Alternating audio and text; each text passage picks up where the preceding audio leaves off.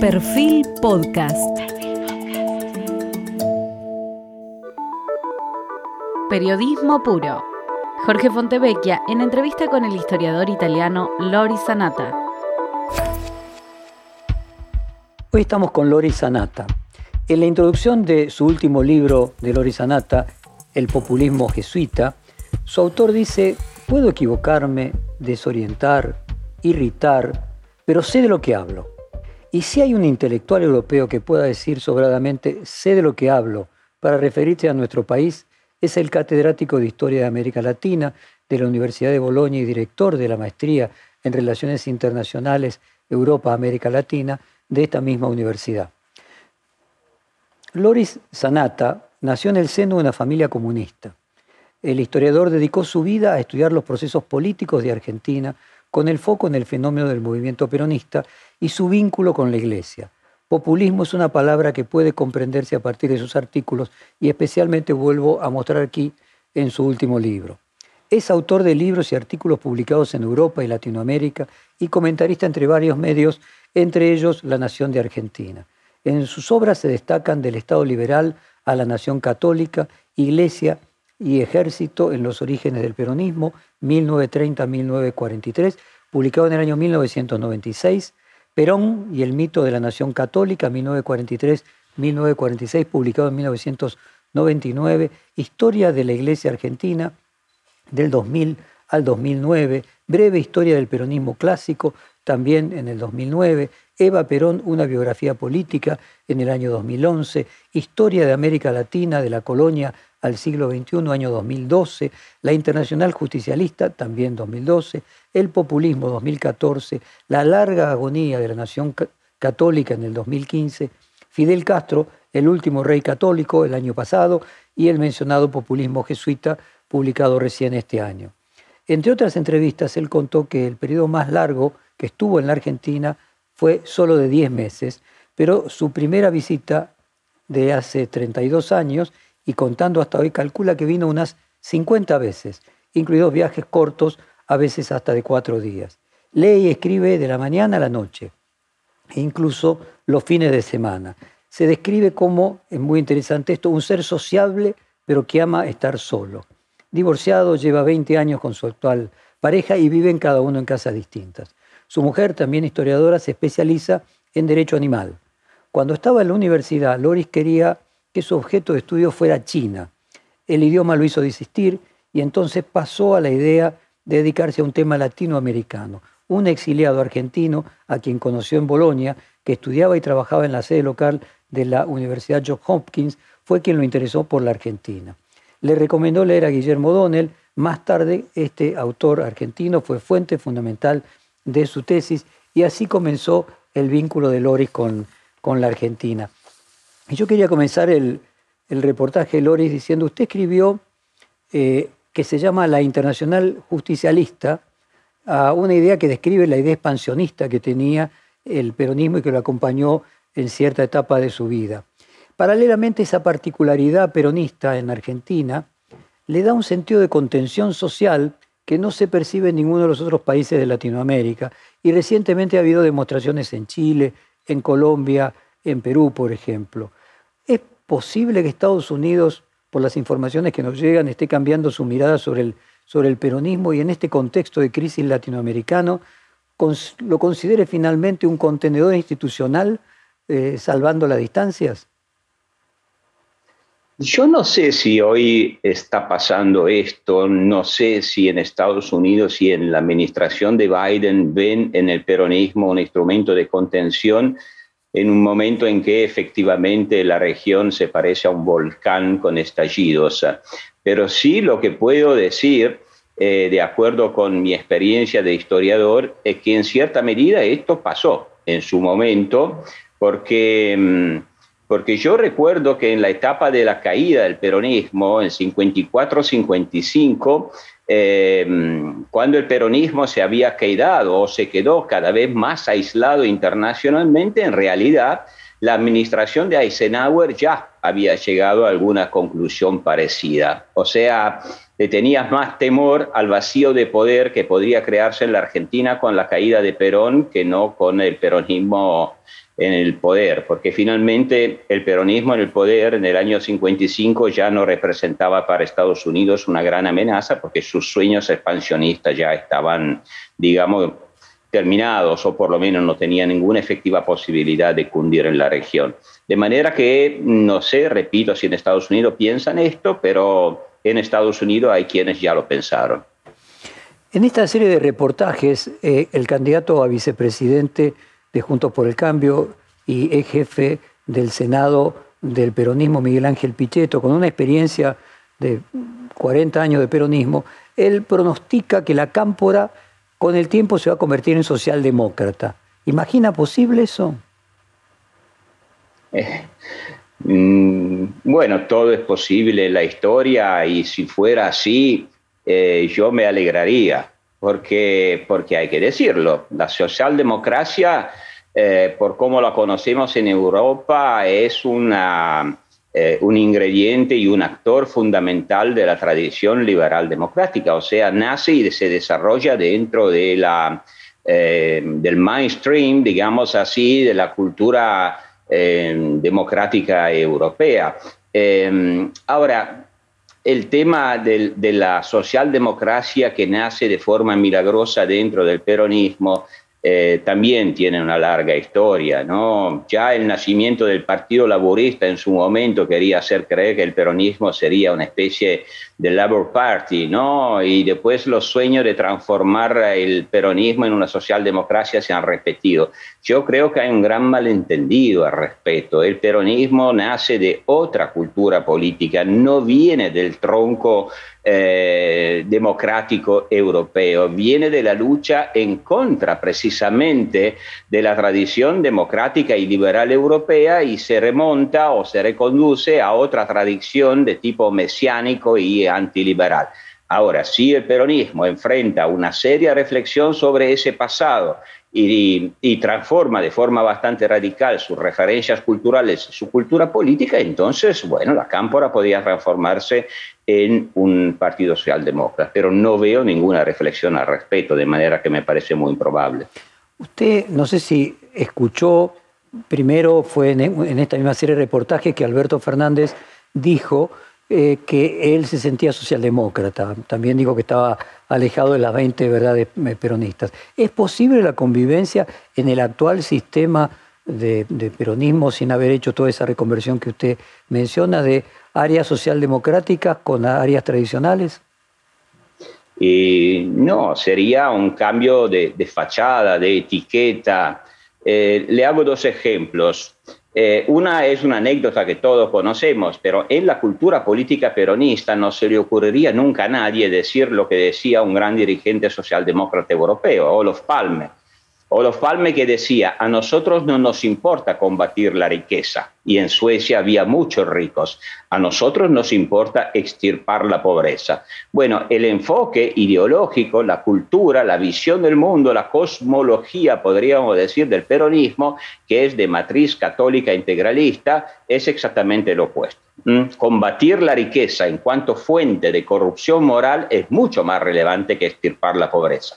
Pero quiero hacer un ejemplo que históricamente es todavía más relevante y que la verdad lo veo muy improbable en el peronismo. O sea, en Europa se suele decir que eh, los partidos socialdemócratas fueron a Bad Godesberg.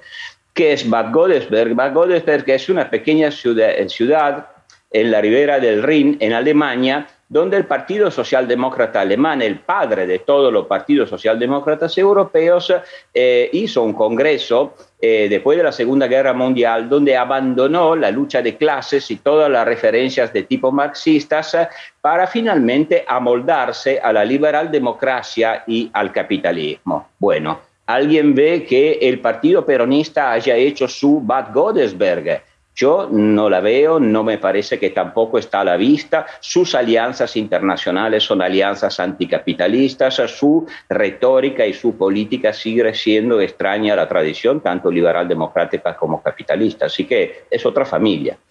Loris, en el sentido opuesto, el historiador economista Pablo Berchunov mencionó de que a su juicio quedaban solo dos partidos, entendiendo por partido una organización, no simplemente un movimiento. Él decía el radicalismo y la cámpora. Y marcaba la cámpora, no el peronismo, porque la cámpora era una organización. Eh, ¿Comparte esta idea de Gerchunov? Mm, bueno, tengo enorme respeto a Gershunov y además, sin duda, conoce mucho mejor que yo la situación argentina eh, en el detalle. Yo no conozco, debo ser sincero, la dimensión organizativa y el estado de salud de los partidos políticos en la Argentina, pero por lo que me cuentan y por lo que veo, probablemente Gershunov tenga, tenga razón. Por otra parte, los partidos como lo conocemos, los partidos como organizaciones de masas, como forma de pedagogía colectiva, los partidos como camisetas de por la vida, eh, van desapareciendo. Si alguien piensa que lo restaurará, no. Los partidos de masa como los conocemos han sido en la historia probablemente una fase de transición del mundo dominado por lo sagrado al mundo secular, pero a medida que el mundo se seculariza, bueno, mm, lo que será cada vez más decisivo será la opinión de la persona, si la opinión de la persona podrá ser cada vez más movediza. Lo que a mí me parece bien, por otra parte, crea problemas de inestabilidad, de dificultad de gobierno, pero también de, mayor libertad individual. Pero no probablemente tenga razón, sí. Eh, el psicoanalista y escritor argentino Jorge Alemán, que es seguidor de las ideas de Ernesto Laclau, él afirmó que las ideas del llamado populismo latinoamericano no eran demasiado disímiles a la de la socialdemocracia eh, europea. Paralelamente, usted ya le mencionamos, el propio Alberto Fernández se reivindicaba socialdemócrata, parte de la renovación peronista en la época del abuelo del actual Cafiero eh, también. ¿A, qué atribuye usted esa confusión respecto de que el peronismo es la versión silvestre de la socialdemocracia eh, europea en el estadio de evolución el que se encuentra la sociedad latinoamericana? Yo lo atribuyo al hecho de que las categorías de interpretación analítica son equivocadas. O sea, en la tradición, eh, no solamente argentina, en realidad, y no solamente latinoamericana, en Europa no es muy diferente. El enfoque interpretativo de los fenómenos históricos suele basarse mayoritariamente en criterios de tipo estructural o de tipo clasista las clases sociales, los eh, sistemas de producción. En cambio, hay muy poca sensibilidad hacia los temas culturales, ideológicos, religiosos, espirituales, morales. Entonces, muchas interpretaciones se limitan a ver las eh, alianzas de clases o los perfiles de clases de los diferentes movimientos políticos para establecer eh, comparaciones o diferencias. En realidad, eh, yo hago hincapié en, en, la cultura política que generalmente es hija de una antropología de tipo religioso, moral, y, y, bueno, si uno lo mira desde la perspectiva de la antropología religiosa y política, efectivamente movimientos como el peronismo, nacional populares, más allá de la base eh, social que puedan tener no tienen que ver, lo vuelvo a repetir, nada con eh, la socialdemocracia. Yo me imagino una socialdemocracia europea que crea un instituto patria y que reivindica una especie de pensamiento nacional, o sea, una especie de monopolio moral sobre la identidad nacional. Estas son cosas que en Europa pertenecen a los fascismo, no a la socialdemocracia. Eh, Loris leyó, imagino, la razón populista de Ernesto Laclau. ¿Encontró algún punto de interés en el, texto que le haya llamado la atención o coincidencia? Me costó mucho, digo la verdad, me resultó un, libro complejo y denso y no es una crítica, aunque a veces los cientistas sociales deberíamos ser un poco más eh, fluidos en nuestra manera de expresarnos. Eh, no, coincidencia no, pero es un libro muy inteligente. Ahora, el, tema de la creación del pueblo eh, em, eh, es un tema sin duda inteligente y relevante, es una buena intuición eh, y además, bueno, uno cuando lee cosas que no comparte, muchas veces las aprovecha para, para dar de vuelta como una tortilla, o sea, lo que al autor Laclau le parece bien, a mí me parece extremadamente mal, porque me parece que su idea de pueblo es precisamente una idea no democrática de pueblo, porque está basada finalmente en una lógica maniquea de lucha del el bien contra el mal. Es una visión efectivamente bastante mesiánica, me parece, de la democracia. Loris, usted escribió en su libro, todos los populismos latinos tienen lazos especiales con la Compañía de Jesús. ¿Qué diferencia hay entre los populismos latinos, como usted lo llamó, y los populismos eslavos y en otra época sajones? A ver, eh, es una muy buena pregunta y también bastante eh, compleja. Em, en realidad, todos los populismos tienen elementos parecidos y yo creo que los populismos católicos eh, tienen mucho parecido, especialmente con los populismos eslavos, eh, cuyo fundamento religioso es evidente, es muy evidente. Todos están basados en una idea de identidad nacional que se basa finalmente en las comunidades de la cristiandad ortodoxa. Y, tienen en común el hecho que ambos están atraídos eh, por, por Occidente, están atraídos históricamente por Occidente, por la modernización de Occidente en términos de prosperidad, por las instituciones democráticas occidentales, para las novedades tecnológicas, para por las libertades occidentales, pero al mismo tiempo tienen un reflejo de identidad nacional, de tipo nacionalista, que los lleva a reivindicar un pasado imaginado que sea la comunidad de la cristiandad católica en Latinoamérica, a la comunidad de la cristiandad ortodoxa en eh, Europa Oriental, un pasado imaginario de un pueblo puro antes que se corrompiera por el contacto con Occidente. De manera que son muy parecidos en ese sentido. La Compañía de Jesús es muy relevante, pero yo, como explico en mi libro, en todo lo grande populismo latinoamericano hay una influencia notable de la Compañía de Jesús, porque la Compañía de Jesús ha sido históricamente, en cierta medida, la vanguardia de la idea de combatir eh, la democracia de tipo liberal y el capitalismo en cuanto fruto del protestantismo, pero la Compañía de Jesús no es eh, decisiva, o sea, es la iglesia en general que reivindica la comunidad originaria del pueblo de la evangelización, del pueblo hispánico, de la cristiandad hispánica contra la penetración o el contagio del capitalismo y liberalismo, que son fruto de la civilización protestante finalmente. Loris, el jefe de asesores del presidente Alberto Fernández, el antropólogo Alejandro Grimson, él se refirió a la identidad peronista como emocional.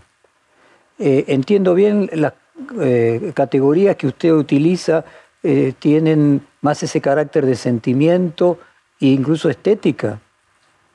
Sin duda, sin duda. Y es una demostración más que la familia del peronismo no es la socialdemocracia. La socialdemocracia no tiene un, eh, digamos, un fundamento de tipo emocional, tiene un fundamento de tipo racional, organizativo, eh, la historia de la socialdemocracia de grandes organizaciones de masas, las instituciones son cosas serias, no hay un líder carismático que tiene un poder como de un jefe espiritual. Eh, nadie pensaría, como pasó con el peronismo en la Argentina, que eh, Helmut Schmidt eh, o Willy Brandt serían inmortales, como pensaron los militantes peronistas de Perón. O sea, sería absurdo. Estamos en otro, en otro tipo de fenómeno.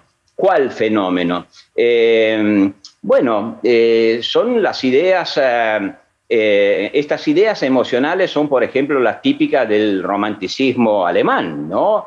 Eh, o sea, es la idea que el fundamento de la comunidad política no es un fundamento de tipo institucional, racional, no es un pacto y por lo tanto no es una constitución y no es la ley, sino que es un pacto natural. Un pacto natural significa que el pacto político en realidad se basa sobre un vínculo moral, cultural, histórico, que sea la etnia, que sea la religión, que sea la cultura, que sea el llamado pueblo Y, ese es el fundamento de fenómeno de tipo, una vez más, no democrático, porque la idea es que hay un pueblo, un solo pueblo, que encarna esa identidad y en nombre de esa identidad pretende tener el monopolio de la legitimidad. Es lo que pasó toda la vida con el peronismo y con todos los fenómenos de tipo fascista. Invocando la nación, el pueblo, lo que era, pretendían que su pueblo fuera el único pueblo legítimo.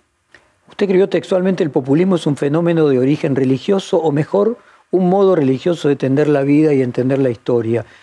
Eh, cuando uno lo connota con lo religioso, ¿es una forma de ética? Hay algo más que la ética. La política está basada en la ética, debe estar basada en la ética. Eh, pero lo religioso tiene una dimensión ética y una dimensión grupal y confesional. Es la idea de poseer una verdad y, que esa verdad se traslada además, en el caso del populismo, de la dimensión espiritual a la dimensión secular.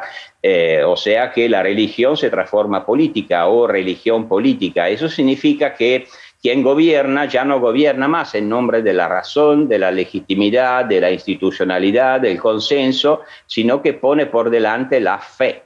O sea, compartir una fe. Es la idea que el pacto político no es un pacto racional entre diferentes, sino que es la fusión típica de una comunidad de fe. Y mm, entonces es algo profundamente diferente, sin duda, y, mm, una vez más no es la base para una democracia sana, porque eh, una democracia donde un movimiento o un partido pretende en nombre de su capacidad de encarnar una supuesta identidad o una supuesta fe del pueblo, se pone en un pedestal de superioridad, bueno, ya significa desequilibrar el juego político. Ahora fíjese, Loris, Aristóteles fundó la ética, ¿no? Con la premisa de que sea la, podríamos decir, la filosofía moral que distingue entre el bien y el mal. Obviamente hay morales, en la mafia también hay morales. La ética supuestamente estudia cuáles morales son las más adecuadas y cuáles no. Eh, y me llevaba eh, la idea suya religiosa y, ética a, Max Weber, ¿no? cuando él planteaba la ética de las convicciones y la ética de la responsabilidad. Y me pregunto si ahí usted encuentra una especie de frontera en que para usted, entiendo, hay una superioridad en la ética de la responsabilidad, mientras que para lo que usted llama el populismo jesuita, la habría más en la primera, en la ética de las convicciones, independientemente del resultado.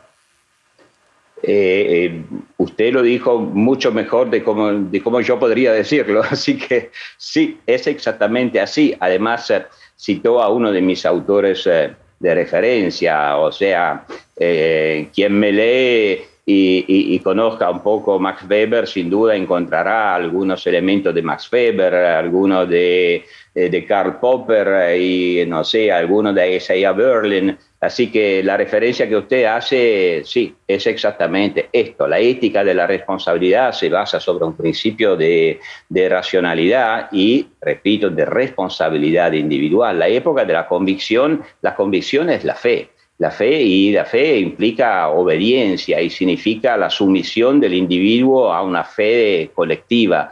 Esto me parece especialmente peligroso, sin duda. Eh, usted casualmente escribió El populismo del pueblo reclama el monopolio de la moral colectiva.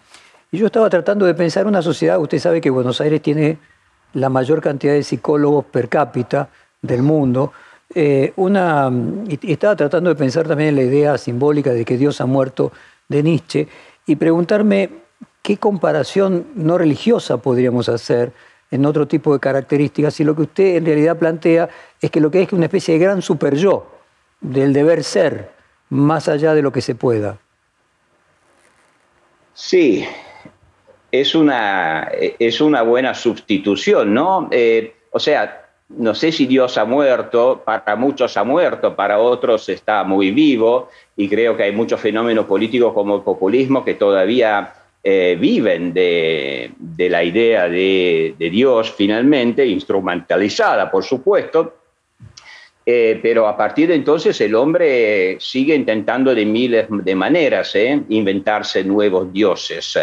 Eh, así que el super yo, digamos así, en términos psicanalíticos podría ser uno de los sustitutos, pero otro sustituto que tal vez hoy sea el más difundido sea la utopia de tipo prometeica, el hombre que se transforma en Dios mismo y transforma la tecnología o la ciencia en una nueva religión. Y lo digo yo que soy un racionalista, que creo en la ciencia, y, pero claro que siempre hay, tomar, hay que tomar estas cosas con eh, un sentido de escepticismo, de relativismo también, de limitación, porque finalmente lo que cuenta son las personas, eh, su, su forma de ser, su libertad individual. De manera que, no casualmente, en las grandes utopias, eh, y comenzando por el mismo marxismo, en esas ideas redentoras de la historia, al final del cual existiría la tierra prometida, uno muchas veces ha encontrado o filósofos intelectuales eh, de tipo religioso que las apoyaban o intelectuales prometeicos, eh, o sea, que creían en eh, digamos, el elemento salvador de, la ciencia. Yo creo que hay que ser más prudente con todo, tanto con la religión como con la ciencia. Y usted también escribió que el populismo expresa una mentalidad. Entonces quería ver otro tipo de categorías. ¿Qué diferencia habría entre mentalidad, cultura, tradición? Son matices, eh, son, matices. Eh, me gusta decirlo así. Eh, la, cultura tiene una idea de algo eh, más estructurado y de más consciente. Eh, un poco como Benedetto Croce decía en Italia, a pesar de ser un hombre laico, que no nos podemos decir, no decirnos cristianos. O sea, somos el fruto de una civilización que a lo largo de los siglos depositó una visión del mundo de la que somos parte de forma generalmente consciente, compartimos valores, compartimos historias, compartimos símbolos, o sea, la cultura es un elemento eh, colectivo al que pertenecemos de forma más o menos racional. La mentalidad es algo, digamos, más impresionista, es muchas veces inconscientes.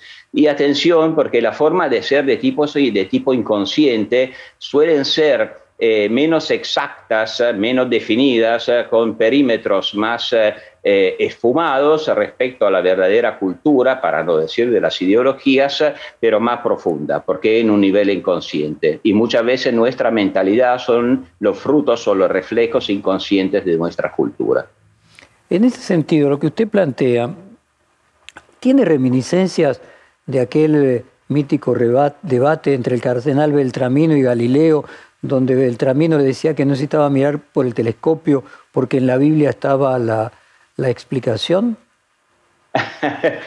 es una muy buena pregunta. Nunca lo pensé así, pero hay algo de eso. Hay algo de eso. En realidad, como historiador, tengo que, recordar que finalmente eh, estos tipos de debates, eh, ciencia y fe, eh, razón y sentimiento, bueno, son los debates de siempre, son debates eternos, seguirán existiendo siempre. Así que Galileo Belarmino sí forman parte, sin duda, eh, mucho antes del, mismo tipo de inquietud que seguiremos teniendo. Usted puede imaginar de qué lado me coloco yo en ese debate entre Belarmino y Galileo. Claramente.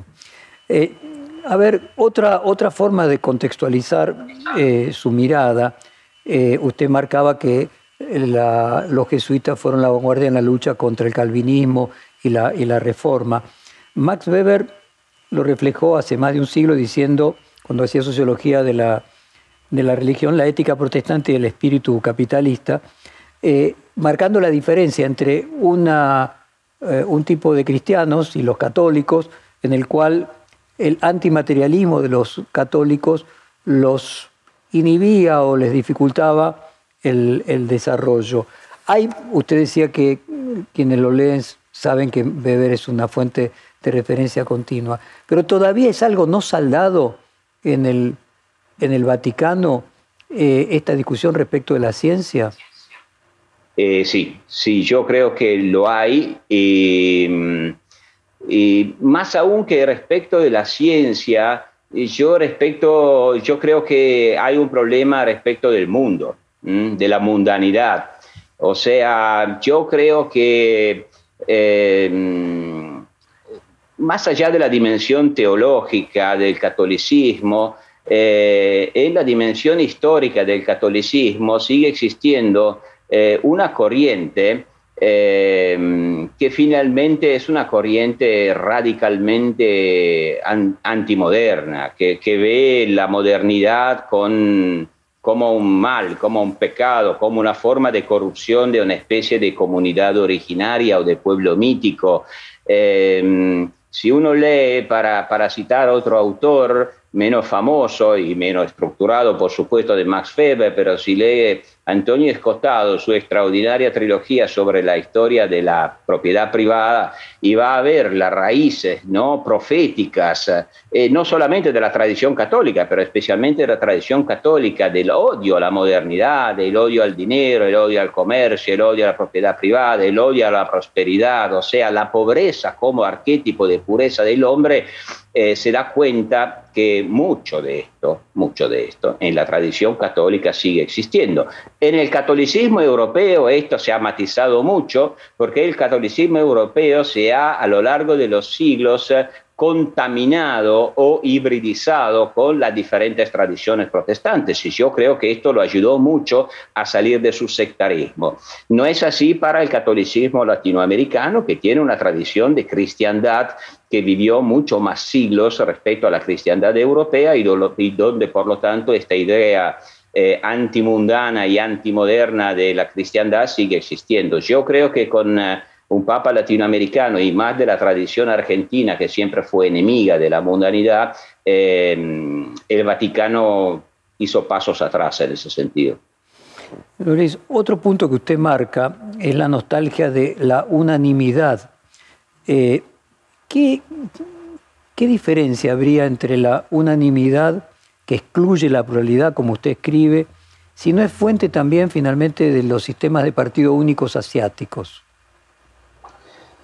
Eh, sí, efectivamente, eh, en, la historia de la humanidad la excepción no es la unanimidad, la excepción es la pluralidad.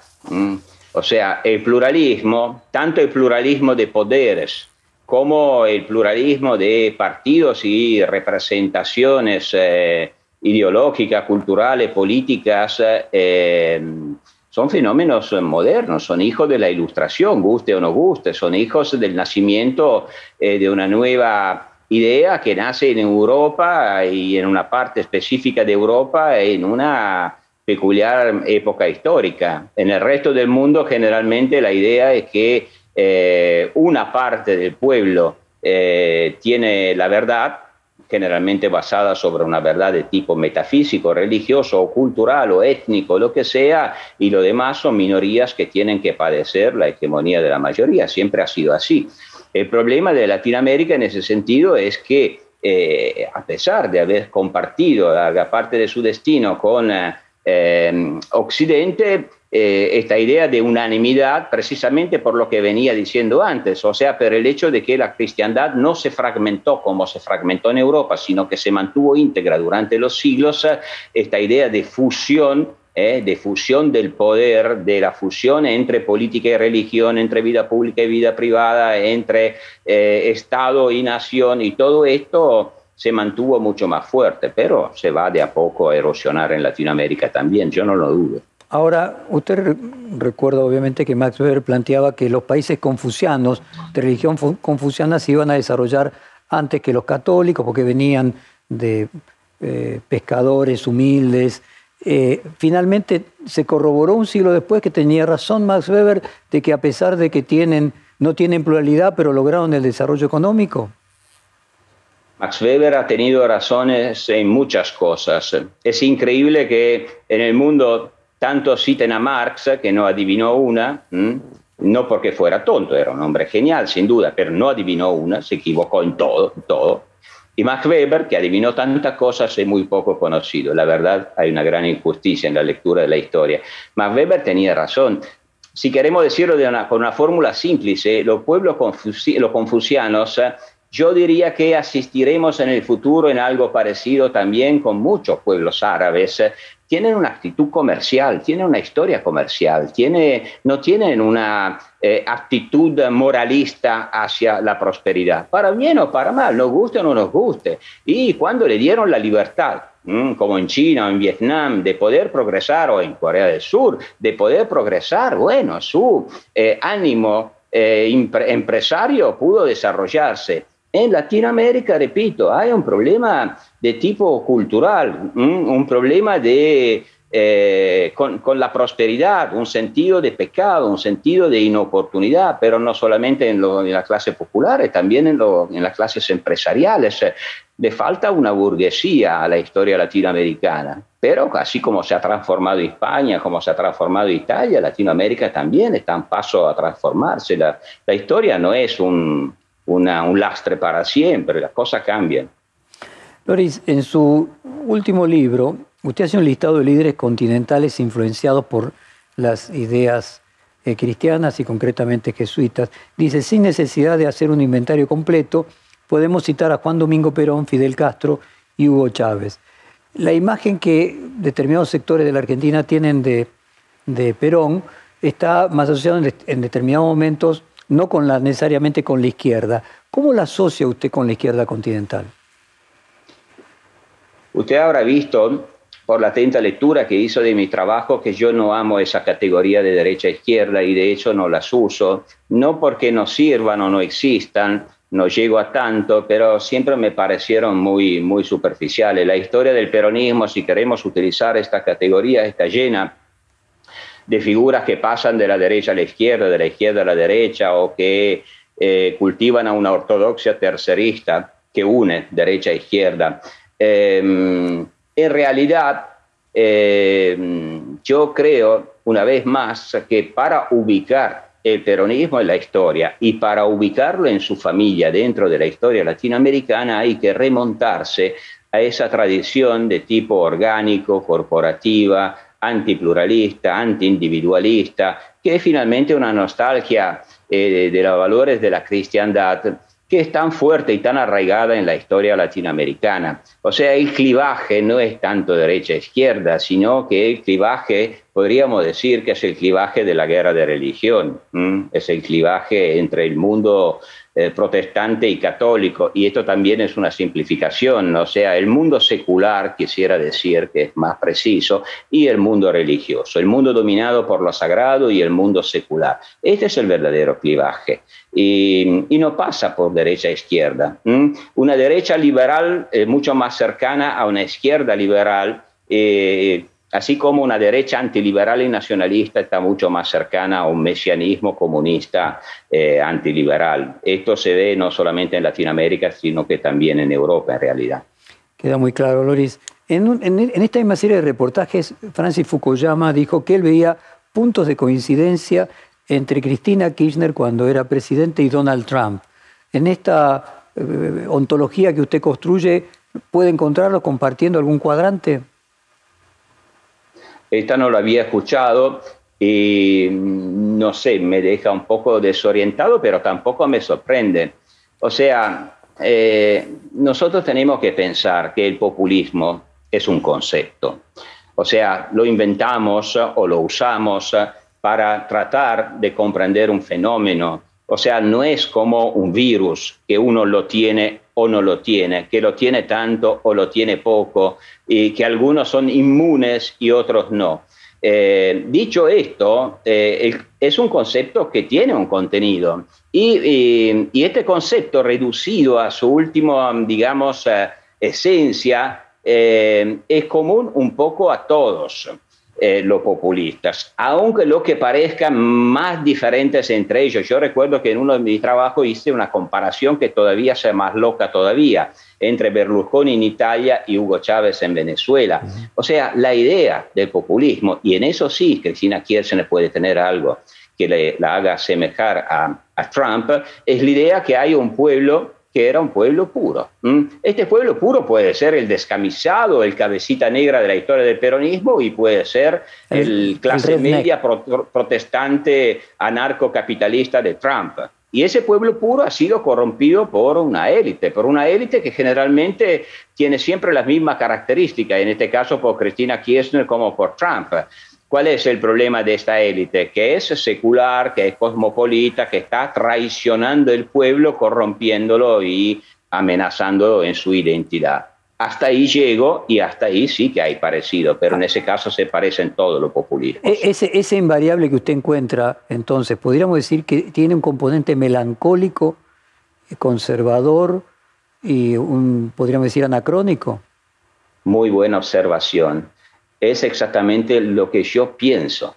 El populismo en todos lados se presenta como revolucionario, eh, también cuando gana elecciones. Eh, su idea es redentora. La palabra revolución es el término secular para señalar la redención, o sea, la expiación del mal, la expiación del pecado y el comienzo de una, de una historia nueva y pura que nos llevará a la tierra prometida. Pero la tierra prometida es en realidad, en términos políticos, en términos históricos, la proyección hacia el futuro de un mundo de pureza del pasado.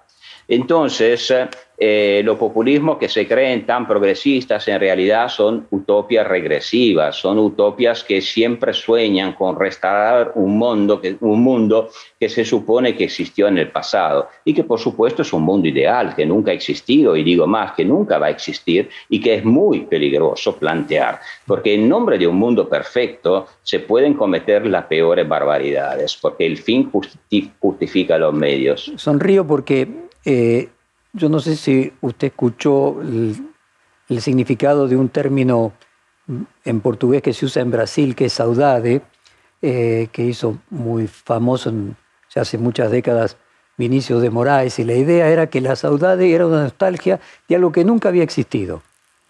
Así es. Y, y hay algo peor, de lo que nunca va a existir. Ahora, la saudade como, como inspiración artística, eh, como sentimiento, como vivencia, todos la tenemos, forma parte de nuestra intimidad, de nuestras necesidades, está muy bien que la tengamos. El problema es cuando la saudades se transforma en un proyecto político colectivo. Esto ya es una forma, como decíamos al comienzo de nuestra conversación, religiosa de concebir la política. Y la política transformada en religión son las cruzadas, son la guerra, son el triunfo de uno contra otro y hemos tardado tanto en aprender a convivir, a institucionalizar nuestras diferencias que la verdad no veo por qué caer otra vez en esa trampa. Pero usted mencionó la palabra virus eh, para pasar de las ciencias sociales a lo que podrían parecer un poco más las ciencias exactas. En Italia se aplicaron ya 31 millones de vacunas Pfizer, 4 millones de vacunas modernas, 9 millones de AstraZeneca y alrededor de 2 millones de Janssen. Y en su último artículo que usted publicó en la Argentina, se preguntaba si de veras el gobierno argentino tardó tanto en contratar Pfizer y otras vacunas porque son producidas en Estados Unidos. Eh, mi pregunta es, ¿a qué atribuye usted, qué conjetura hace de por qué hubo ese problema para mm, eh, asumir la necesidad de comprar vacunas norteamericanas? Si no fuera que he estudiado toda la vida el peronismo, yo no me atrevería nunca a decir algo que parece una locura. Pero al haber estudiado durante 30 años el peronismo, eh, no todo el peronismo, el peronismo está, lleno de, de, gente con sentido común, con, con, digamos, con buenos sentimientos, absolutamente abierta al mundo y democrática, pero lamentablemente la construcción ideológica del peronismo, que refleja en cierta medida un nacionalismo descabellado, la idea de una misión nacional, que todos los países que agiganta su misión universal en el mundo porque tiene una especie de problema o de frustración con su identidad, eh, al haber estudiado tanto el peronismo, no me sorprendo que por razones ideológicas un gobierno peronista haya rechazado a propósito las vacunas eh, occidentales. Em, o norteamericana, eh, porque hasta norte, Norteamericana especialmente, norteamericana especialmente, porque la construcción del mito nacionalista argentino se construyó y el peronismo fue principal abanderado, principal, ¿eh? no único, principal abanderado, se construyó alrededor de una misión universal de Argentina, que es precisamente lo que estudié en ese libro que usted tuvo la amabilidad de mencionar, la Internacional Justicialista, o sea, la idea que Argentina tendría una misión universal del mundo, que sería la de eh, cuidar la civilización católica y anticapitalista, combatiendo, por lo tanto, el enemigo histórico, el enemigo eterno de esa misma eh, cultura de tipo católico. ¿Y cuál es el enemigo eterno? Sino el protestantismo anglosajón y Estados Unidos en cuanto gran potencia que lo representa. De manera que comprar Pfizer sería como una especie de sumisión colonial. Es descabellado, es absurdo, es irracional, digo más, es criminal pero, pero forma parte lamentablemente de la cultura política nacionalista. El nacionalismo hizo muchos estragos, sigue haciendo varios. ¿Cómo, cómo usted logra compatibilizar el catolicismo con, con, el liberalismo que hubo en la Argentina durante muchas dictaduras militares, ¿no? con frases como tradición, patria y propiedad, Dios, patria y hogar? ¿Cómo fue ese sincretismo entre teorías económicas neoliberales y eh, profundo catolicismo? Bueno, en Argentina, en realidad, la, tradición nacional católica eh, ha impregnado todo, un poco como el peronismo, no casualmente. El peronismo es su brazo secular en cierto sentido, o sea que ha jugado todos los roles ha jugado el rol del capital y el rol del trabajo, el rol de los sindicatos y el rol de los empresarios, el rol de la derecha el rol de la izquierda, los tradicionalistas y los revolucionarios, los guerrilleros y los represores, todos invocando el reino de Dios en la tierra. Eh, esto es el gran problema histórico institucional, yo creo, de la democracia argentina, o sea, esa escasa secularización entre un eh, secularización y esta escasa separación entre un imaginario político y el imaginario de tipo religioso. Pero dicho esto, em, todas las dictaduras argentinas eh, militares han tenido una rama liberal y una nacional católica. O sea, Onganía lo ponía Krieger Bacena, que era eh, la amenaza liberal y del Fondo Monetario, pero al mismo tiempo tenía los cursillos de cristiandad. Y la principal dialéctica política dentro del proceso era entre los maseristas que reivindicaban la democracia social de tipo peronista y católico en contra de los planes liberales o neoliberales de Martínez de Dios. Esa dinámica atraviesa toda la historia argentina. Ni dictadura liberal estuvo la Argentina, de manera que este mito de la nación católica permea realmente toda su historia, mucho más que la de los otros países latinoamericanos. Eh, el sociólogo italiano Gino Germani, eh, muy lejano al peronismo además, dijo que sería un error igualar los movimientos de masas argentinos con, el fascismo. Usted en, su libro eh, sí hace asociaciones. ¿En qué se equivocó Gino Germani en ese punto? Bueno, que, yo diga que se equivocó Gino Germani parecería arrogante. Mm. Es, un personaje que, al que le tengo inmenso respeto. Eh, pero sí, en esto yo creo que se equivocó. No es que se equivoque, una vez más, Gino Germani era un hombre brillante, realmente sigue siendo muy útil leer a Gino Germani. Pero otra vez, tal vez sea el enfoque disciplinario. Eh, Gino Germani es un hombre que escribe especialmente en los años 50-60 y es un sociólogo. O sea, eh, eh, crece en un clima de estructuralismo donde todo análisis está basado en el fundamento de la estructura social y y bueno, es un sociólogo y por lo tanto tiene que tener un enfoque de tipo estructural a partir de las clases sociales. Yo soy un historiador de tipo culturalista que ve las cosas desde una perspectiva de la cultura. Eh, y yo digo, si lo miramos en términos de estructura de clases, no cabe la menor duda que en el peronismo hay importante diferencia respecto eh, eh, al fascismo. Aunque yo creo que los estudios sobre fascismo han crecido mucho en los últimos años y la verdad, la base popular del fascismo hoy es mucho más admitida de lo que era en los años en que escribía Gino Germani. Pero si lo miramos en términos de imaginario social, de cultura política, de espiritualidad, de idea del orden eh, que, que habría que crear, el fascismo se parece mucho más al peronismo de lo que creen forman parte de la misma familia. Yo lo seguiré repitiendo todo el tiempo, aunque los peronistas se enojen. Eh, ¿Qué punto de contacto encuentra usted en el evitismo, como usted lo define en su libro, y Cristina Kirchner? En el elitismo. E, evitismo, de Evita. Ah, evitismo, perdón, perdón. A ver, es un personaje, Evita, en ciertos aspectos extraordinarios. No es santa de mi devoción, pero es un personaje en cierto sentido extraordinario y yo creo que, bueno, el primer vínculo entre Cristina Kirchner y Eva Perón es un intento de emulación. En cierta medida es obligatorio, o sea, en un movimiento de tipo religioso como el peronismo, o sea, donde la fe se transmite, donde no son los mecanismos institucionales internos que distribuyen el poder, sino que es la herencia de la simbología y de la fe, todas las mujeres de la historia peronista están en cierta medida obligadas a intentar heredar la figura de Eva Perón. De manera que el primer intento es la emulación.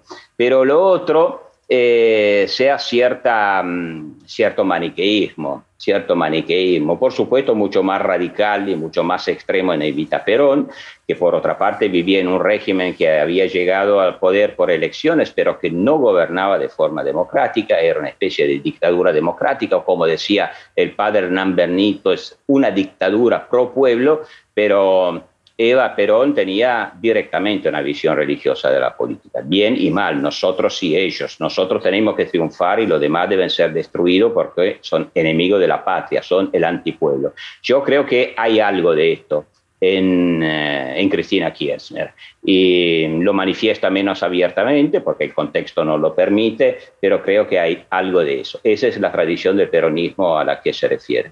Bueno, continuamos con el reportaje con Loris Anata y estamos entrando en la parte específica de Francisco. Usted sabe, Loris, en esta misma serie de reportajes, el filósofo italiano que enseña en los Estados Unidos, Enzo Traverso, dijo que en Italia había un chiste entre las personas de izquierda que decía, ahora que el comunismo murió, por suerte está Francisco. Eh, el hagan lío expresado de Francisco, ¿es alguna forma de izquierda nueva o sustituto de eso? En realidad yo creo que sea un poco volver al antiguo. Eh, o sea, eh, si uno lo piensa, eh, el primer gran enemigo de la tradición secular es el catolicismo, o es el cristianismo, para ser más preciso, especialmente el catolicismo. el marxismo eh, en muchos casos, lo decíamos antes, ha sido un profetismo mesiánico en la historia que ha heredado secularizándose y, secularizándolo y también sustituyéndolo el, profetismo católico. Eh, ahora que ha caído, o cristiano, ahora que ha caído el comunismo, en cierta medida se vuelve al origen, ¿no? El gran enemigo del liberalismo, y, y me parece bien que sea así. Esto me parece bien, o por lo menos es inevitable que sea así. El enemigo histórico del liberalismo ha sido el cristianismo. Estos son los actores. El, comunismo de tipo marxista ha sido un ave de paso en cierto sentido. En cambio, el comunismo cristiano viene, como decíamos, de los profetas del Nuevo Testamento, viene del Sermón de la Montaña, viene desde lejos y seguirá existiendo. De manera que volvimos a los actores principales, más allá de los eh, secundarios que en cierta época participaron del juego. En cuanto, al chiste, en cuanto al chiste, em, las cosas están cambiando. Las cosas están cambiando y la izquierda italiana está volviendo un poco sobre su idea de que Francisco sería el abanderado de, de la izquierda. Usted sabe que también en esta misma serie de reportajes Gianni Bátimo medio en broma y medio en serio, propuso que de haber una internacional comunista actual debería ser eh, conducida por el Papa Francisco. O sea, hay un comunismo evangélico anterior a cualquier otro. Sin duda, sin duda, no me cabe la menor duda. Y mm, eh, es tan obvio, tan evidente esta, esta larguísima historia, profunda historia de odio. Eh, de odio al, al, comercio, de odio al dinero, de odio a la prosperidad, de odio a la propiedad, de odio al individuo propietario, eh, y este sueño, este relato típico que ya analizamos en el caso del populismo, que es un relato bíblico del pueblo mítico de las orígenes, que se contamina al ingresar a la historia porque la historia es el pecado original y que finalmente es llevado por un redentor a la tierra prometida. Bueno, es un comunismo de tipo, de tipo religioso. Esta es la verdadera eh, raíz histórica teológica, espiritual del comunismo. De manera que no me sorprende que hombres católicos y comunistas como Gianni Vattimo reivindiquen la internacional del, Papa, conducida por el Papa. Eh, en Italia, ya que hablamos de chistes que se dicen en Italia, este fenómeno suele ser llamado cattocomunismo, comunismo. Y no casualmente la historia italiana está dominada por eh, católicos y comunistas, las dos grandes culturas dominantes de masas de la historia política italiana. La historia política italiana se parece mucho más de lo que creen a la historia política argentina.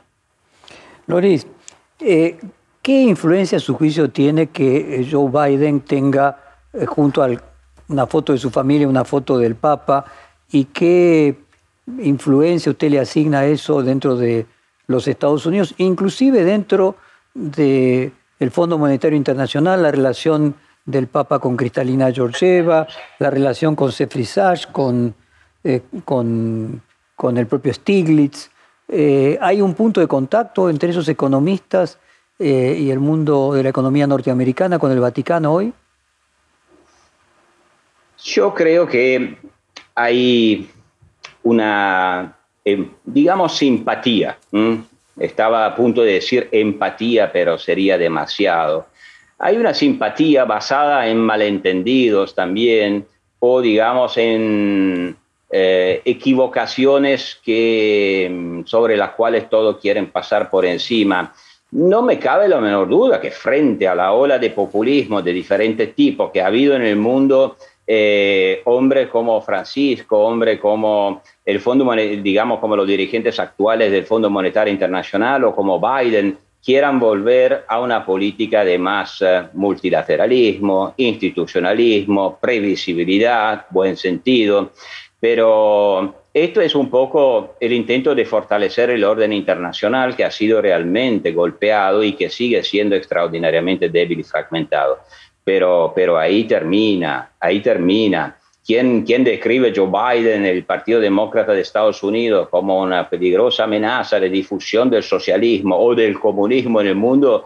La verdad no sabe de qué está hablando. Eh, y la historia de Francisco es la historia de la cultura política de un país como Argentina, que en el sistema de ideas económico, de instituciones de Estados Unidos no ve precisamente un modelo. Queremos llamarla una alianza táctica, bueno, una alianza táctica, pero no serán ellos a construir un nuevo orden internacional basado sobre nuevos fundamentos.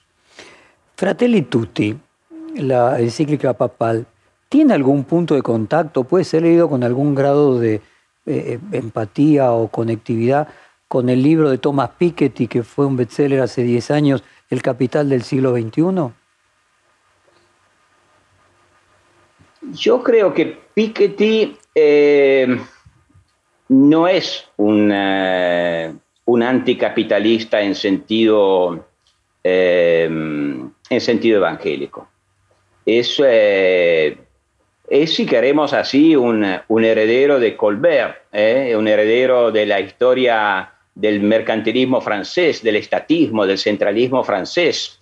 Eh, ha sido también muy criticado Piketty, sería interesante que la gente leyera también las críticas a Piketty, pero no me importa, seguramente hay un problema de concentración de la riqueza en el mundo.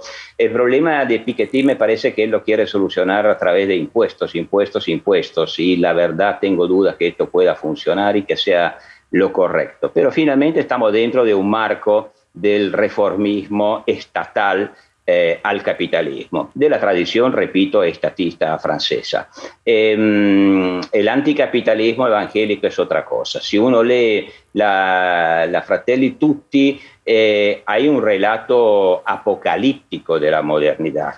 en Francisco, eh, claro que Francisco es un es un personaje extraordinariamente complejo, poliédrico, como le gustaría decir a él, que tiene muchos aspectos, a veces contradictorios entre ellos, eh, que todas las veces que le da un golpe de un lado a la reflexión filosófica, le da otro por el lado opuesto, de manera que es muy difícil identificarlo, pero si uno lee Francisco, no solamente esta encíclica, la anterior también, la Laudato Si, eh, bueno, tiene una visión apocalíptica de la modernidad, no reconoce ninguna, ningún aspecto positivo a la modernidad. Los 200 últimos años, los años de la revolución industrial, de la revolución tecnológica, de la mejoría de las condiciones de vida de millones y millones de seres humanos en el mundo, a él le parecen un desastre que espera la redención. Y, y esto a mí me resulta eh, preocupante y lo aleja bastante también de hombres como Biden, como Piketty, de la corriente reformadora. Finalmente, ¿qué pensaría hoy Carlos Marx de los misioneros jesuitas y qué pensaría del Papa? Bueno, Marx eh, conoció los jesuitas. Otro que con los jesuitas aprendió algo y, seguramente dentro de la figura compleja de Marx, eh, que a lo largo de su vida pasó por diferentes etapas, eh, el elemento profético y mesiánico es muy fuerte. Eh, de manera que yo pienso que a Marx le gustaría el Papa, pero no porque pensaría que el Papa fuera marxista eh, más bien porque, como todos los marxistas, al final de su vida, todos descubren que en realidad sus raíces eh, tenían un fundamento religioso. Y como Fidel Castro poco antes de morir la descubrió, yo creo que Karl Marx habría descubierto o reconocido sus orígenes escuchándolo, mirándolo eh, a Papa Francisco. Loris Anata, muchísimas gracias por esta interesante hora de conversación. Fue un placer grande. Gracias a ustedes. Perfil Podcast.